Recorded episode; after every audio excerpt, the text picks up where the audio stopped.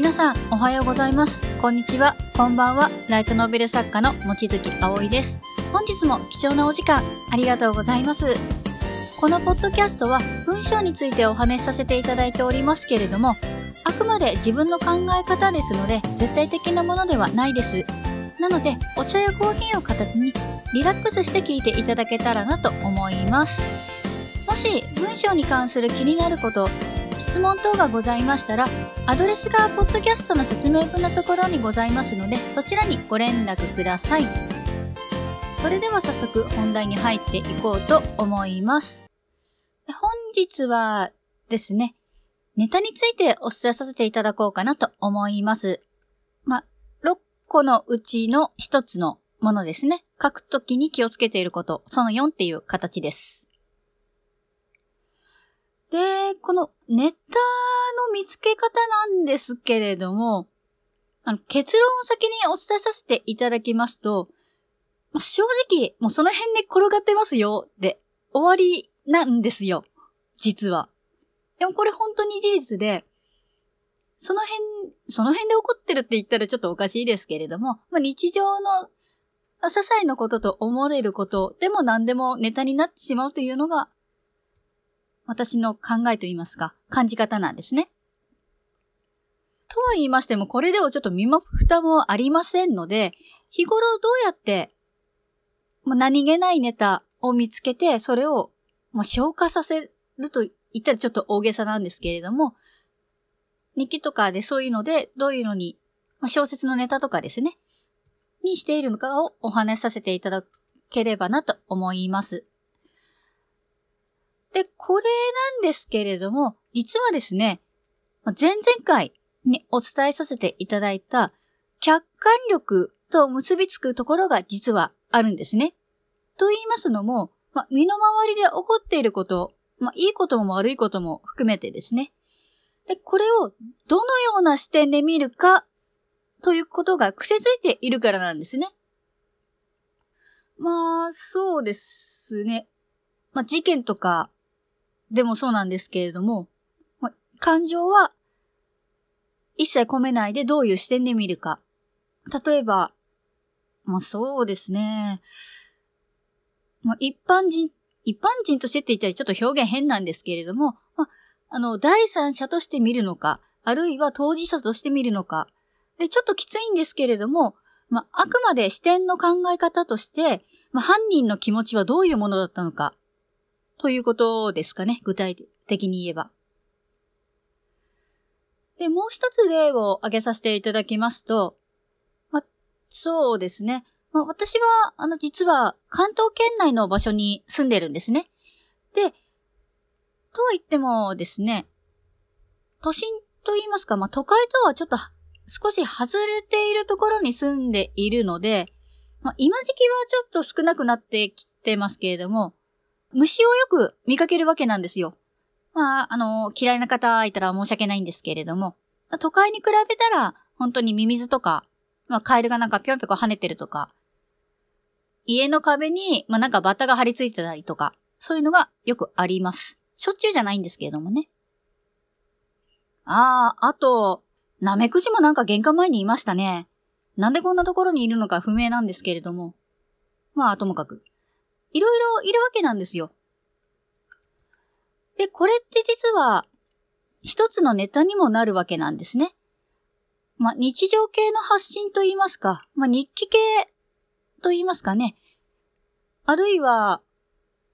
ビジネス関係の、まあ、集客目的で配信していたとしても、まあ、冒頭にこう日常的なことを言えるとちょっと温かみが増すような感じにはなりますけれどもね。まあ、人間味が帯びた文章になると言いますか。まあ、このあたりは正直、あの、あなたがどういうキャラクターで売っていると言いますか、出しているのかにもよりますので、一概に申し上げられないんですけれどもね。あの、本当に真面目一一貫一徹ということでしたらそういうことは書かないでしょうし、まあ、私のようにもともと、まあ、おちゃらけと言いますか結構お調子者のところがありますので、そういうものをもし全面的に出したいというのであれば、まあ、ギャグから入ってもいいと思うんですね。まあ、ちょっと話ずれましたけれども、で、あと、ネタに関して調べると言いますか、求めるのであれば、まあ、インターネットとか、まあ、書籍で調べた内容を引っ張り出すというのも一つですよね。あるいは、まあ、日頃から考えていることを伝えるのもありだと思います。で、この日頃から考えているというのはイコール価値観になりますので、もう誰かから聞いたような言葉ではもちろん意味はないですね。いや、そんなこと聞いたことあるから意味ないですっていう風に受け手側は感じてしまうので、そうなってしまったらは、もう身も蓋も意味もないっていう形になってしまいます。で、この日頃から考えていることを伝えるということなんですけれども、これは今あなたが聞いてくださっているこのポッドキャストがそれに実は当たるんですね。で、私に関しましては、文章系のことをお伝えさせていただいているんですけれども、あの、あなたもお気づきのように、文章って正直抽象的な存在じゃないですか。あの、数学のように、まあ、きっちりとした答えがないので、なので結構もういろいろと考え方が違うわけなんですね。まあ、専門家でもいろいろ意見分かれるじゃないですか。あの、古代の歴史とか、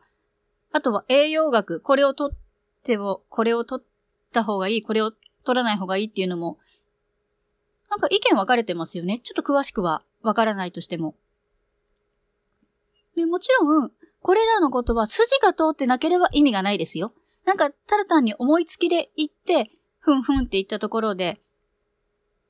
聞いてくださった方、あるいはご覧になった方は、それでっていう形になってしまいますので、で、これらのことを総合しますと、ネタは、あの、天から降ってくるっていうものじゃなくて、もう自ら探し出すものというのは間違いないと思うんですね。で、降ってくるって感じているのは、おそらく日頃考えていることが、もう潜在意識の中でいろいろと答えを探してくれて、それで降って気がつくっていうものだと私は思っています。で、もしあのネタが降ってくるということを、ま、待っているって言ってはおかしいんですけれども、もし本当に雨のように降ってくるのであれば、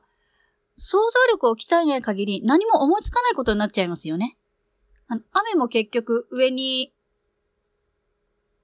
まあちょっとオーバーな言い方ですけれども、まあ、上に水が溜まって雲になって下に降りてくるわけじゃないですか。結局流れがあるわけなんですよ、こういう風に。で、これあくまで私の感覚なんですけれども、まあ、正直な話、まあ、数百年前の人と現代の人を比べたら想像力に関しては正直なくなってると思うんですね。別に、あの、あなたが悪いって意味ではないですよ。で、理由としては、まあ、ちょっと怒らないで聞いていただきたいんですけれども、客観的に見て、もう生活が便利になったので、もう頭や体を酷使しなくても生きていける時代になったからなんですよ。昔でしたら特に家事のことを思い浮かべていただきますと、昔でしたらもう雑巾掛けしたりとか、まあ、あの、たらいでお洗濯物をしたりとかして、もう、女性が一日かけて、まあ、家族の、まあ、特に子供の人数も違いましたからね。こういう家事はもう女性が一日かけてやってたじゃないですか。で、今に関しては、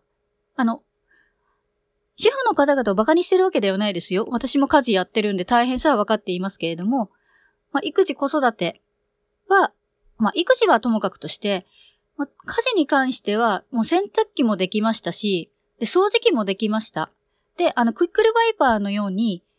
あの、まあ、腰をかがめなくていいと言いますか、そういうものが出てきましたから、昔ほど筋力は使わなくなったという意味です。で、もう一つ。で、これに関しましては賛否両論あると思うんですけれども、今の時代って、あの、言われた通りのことをしていれば生きていけるようになってしまったっていう側面もあると思うんですよ。どういうことかと言いますと、まあ、上の人まあ、上司、平たく言えばですかね。を、の方々の指示を受けて、それをその通りにやれば大丈夫なようになったということなんですね。もちろん職種によりますよ。あの、別にそれが悪いことという意味ではないですね。むしろ、あの、例えば機械とかを使うところに勝手にやって怪我でもしたら大変なことになってしまいますので、このあたりはちょっとケースバイケースになるんですけれども、つまり何が言いたいのかというと、あの、上や危険が取り払われた状態になったということなんですよ。そういう意味では何も考えなくて生きていけるようになった時代というふうに置き換えられるんですね。でつまり、物事を考えなくても良くなってしまったわけです。で、言い換えれば、生命活動を行うゆえで、考えなくても良くなったっていう意味なんですね。別にあなたが、あの、悩みとかなくて、別に人間関係とかも何にも悩みなく、ないでしょって言ってる意味ではなくて、チャランポラに過ごしてるでしょっていう意味ではないので勘違いしないでください。で、このような考えから客観力につながってくるわけなんですよ。で、この客観力というのは想像力を働かせないと見えないからです。で人間っていうのは別に、あの、悪いという意味ではなくて、自分が経験したこと以外って正直想像しづらいんですよ。例えば死に対する恐怖とかが一番挙げられますかね。ちょっと暗い話になって申し訳ないんですけれども。これは、あの、私もちょっと、一回、死にかけた。まあ、九死に一生ほどではないんですけれども、本当なんかもう死ぬような思いをしたことありますし、まあ、母が目の前で亡くなったというのもあるので死を実感しているっていう形なんですね。で、ちょっと先ほど出させていただいた虫の話も例にとりますと、まあ、目の前にになんかバッタがいるという事実ではなくて、そのバッタがいることに関して季節を感じたりすること。例えば、の、ちょっと他のところではよくわからないんですけれども、私が住んでるところでは、今でもセミが鳴いているんですよ。もう9月半ばなのに。これどうせなんだろうなっていう風に考えたりするような視点。で、これは別に生物学からでも、環境問題からでも導き出される答えってありますよね。もちろん専門的なことじゃなくくて、もう全然問題ないんですけれども、まあ、そこまでは私もさすがに学、学術的な頭はないので、まあ、こんな感じなのかなっていう軽いタッチなぐらいなんですけどもね。で、もう一つは、あの、先ほども例に出したニュースですね。もう一度繰り返しになってしまうんですけれども、まあ、ある事件が起こりました。と、まあ、新聞やネット、まあ、テレビなどでは伝えられてますけれども、その背景については語られてないですよね。あくまで、これ、こういうことが起こりましたという事実は伝えますけれども、で、この出来事を、まあ、感情的に見るのではなくて、まあ、起こした人の心理状態、あるいは、あの、その人の過去はどうだったのか、などを考えてみると、もう違った視点が入るわけですよ。で、これが実は小説にすごく役に立って、キャラクター作り、いわゆるそのキャラクターの性格作りにもすごく役に立つわけなんです。現実世界でもそうですけれども、まあ、いい人ばかりじゃないじゃないですか、人間って悲しいですけれども。いい人はもちろんいますけれども、世の中にも悪いことを平気でする奴もいるわけです。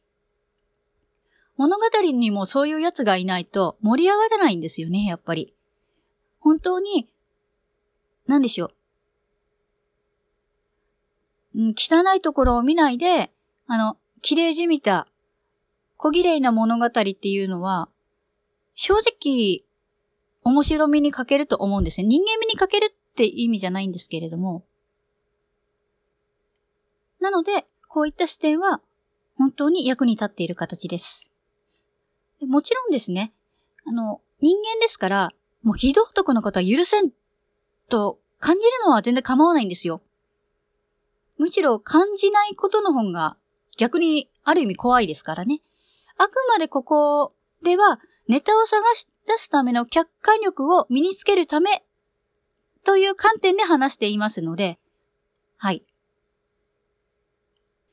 で、この相手の立場に立つと一言でお伝えさせていただきますけれども、このような考え方を持つことによって、まあ、視野が広がるんですね。で、視野が広がることによって、複数の視点で物事ができるようになります。で、その結果、ちょっとした違い、一般の方よりも、まあ、他の人と、